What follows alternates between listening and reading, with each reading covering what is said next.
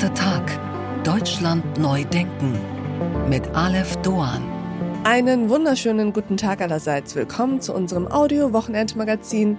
Wie schön, dass Sie dabei sind. Wir widmen uns heute einem leichten Mädchen namens Florenz.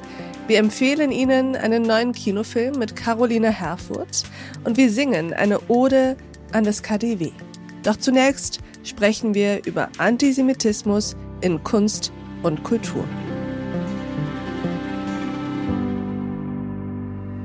Eine Hakennase, blutunterlaufene Augen, Reißzähne, SS-Runen auf dem Hut. Dazu Schläfenlocken, wie sie vor allem von ultraorthodoxen Juden getragen werden.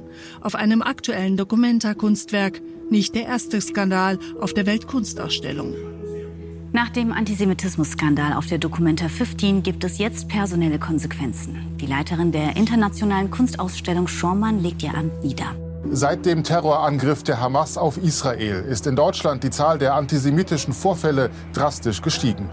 Aber wo bleibt die Solidarität mit Juden und Jüdinnen in der Gesellschaft?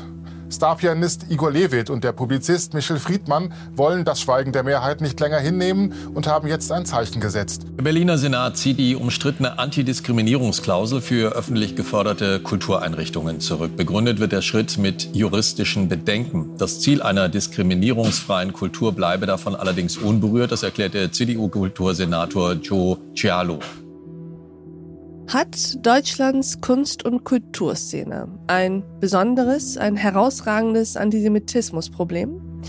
Diese Frage ist in jüngster Zeit immer wieder mit einem Ja beantwortet worden. Wenn Antisemitismus ein gesamtgesellschaftliches Problem ist, dann ist es ja erstmal nur normal, dass so wie im Sport, in der Politik oder in der Wirtschaft auch die Kultur nicht frei ist vom hässlichen Antlitz des Judenhasses.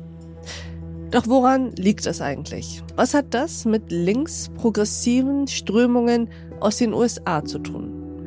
Und wie verhalten in diesem Spannungsfeld zwischen Kunstfreiheit, Zensur, Menschenwürde und Kritik? Meine Damen und Herren, Meron Mendel. Ich bin Meron Mendel. Äh, Seit 2010 äh, bin ich der Leiter der Bildungsstätte Anna Frank und sonst habe ich noch äh, ein paar andere Funktionen. Ich bin Professor an der University of Applied Science in Frankfurt und habe eine Kolumne in der Frankfurter Allgemeine Zeitung zusammen mit meiner Frau unter dem Titel Muslimisch-jüdisches Abendbrot und sonst schreibe ich Bücher und so kurz gefasst. Und ich freue mich sehr, dass Sie bei uns im achten Tag sind, Herr Mendel. Lassen Sie uns doch mal mit der vielleicht pauschalsten aller Fragen beginnen und uns dann so ein bisschen zum Kern vorarbeiten. Nämlich erstmal die Frage, hat die deutsche Kunst- und Kulturszene ein Antisemitismusproblem? Gut, diese Frage kann man noch, äh, noch breiter äh, fassen. Äh, haben wir insgesamt in der Gesellschaft, in Deutschland, auf mhm. der Welt Antisemitismusproblem? Und diese Frage äh, kann in den letzten 2000 Jahren konstant mit der Antwort Ja beantworten. Ja. Wir sehen, dass gerade in Europa Antisemitismus immer ein Kontinuum war. Der Antisemitismus hat sehr unterschiedliche Ausdrucksformen. Und zu denken, dass die Kunst- und Kulturszene das Problem irgendwie nicht hat, äh, wäre vielleicht ein bisschen naiv. Absolut. Und trotzdem scheint es manchmal in der Debatte so, als ob insbesondere die Kulturszene ein besonderes Antisemitismusproblem hätte. Sie kennen Fälle wie die Dokumenta etc., bestimmte äh, Musiker, bildende Künstler.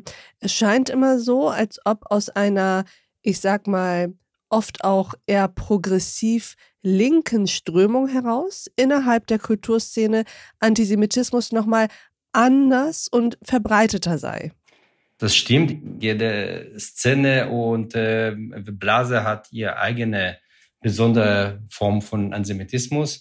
Ob es mehr in der Kunst- und Kulturszene als beispielsweise im Sport äh, oder in der Politik oder woanders ist, kann ich sehr schwer bemessen. Es gibt auch dazu keine empirische Belege. Also von daher müssen wir uns wirklich vorsichtig ja. sein. Aber was wir auf jeden Fall festhalten können, das ist eine Szene, die zum großen Teil sich als linksprogressiv versteht, äh, zum Teil auch radikal. Da gibt's auch Trends. Und wir, wir können auch feststellen, dass äh, gerade das Thema Israel ein, im Trend ist, beziehungsweise ein bestimmter Blick auf Israel. Was ist das für ein Blick? Das äh, hat sich dann vor allem in den letzten Jahren durch die äh, sogenannte postkoloniale ja. Theorien verbreitet. Eine Theorien, die durchaus auch viel, vieles Positives bewirkt haben. Mhm. Aber eine, wie ich sagen, eine vereinfachte äh, Rezeption äh, dieser Theorien gerade in der Kunst- und Kulturszene hat dazu geführt, dass Israel pauschal als eine, eine koloniale westliche Vorposten in den arabischen Raum, in, in dem globalen Süden mhm. wahrgenommen wird. Und man äh, tendiert hier zu großer Einseitigkeit, zu Pauschalisierung und äh, an sehr verkürzte Blick auf, äh, auf Israel, die sehr nah an antisemitische Stereotypen oft ist. Und an dieser Stelle blenden wir uns aus. Diese Folge in voller Länge finden Sie auf thepioneer.de und in unserer Pioneer App. Wenn Sie noch kein Pionier sind, tja, dann sollten Sie sich jetzt dazu verführen lassen. Probieren Sie es aus, hören Sie sich all unsere Podcasts an, lesen Sie all unsere Artikel und Newsletter, kommen Sie zu unseren Live-Events an Bord. Ich verspreche Ihnen, es lohnt sich. Bis dahin, auf sehr, sehr bald. Ihre Alef Doan.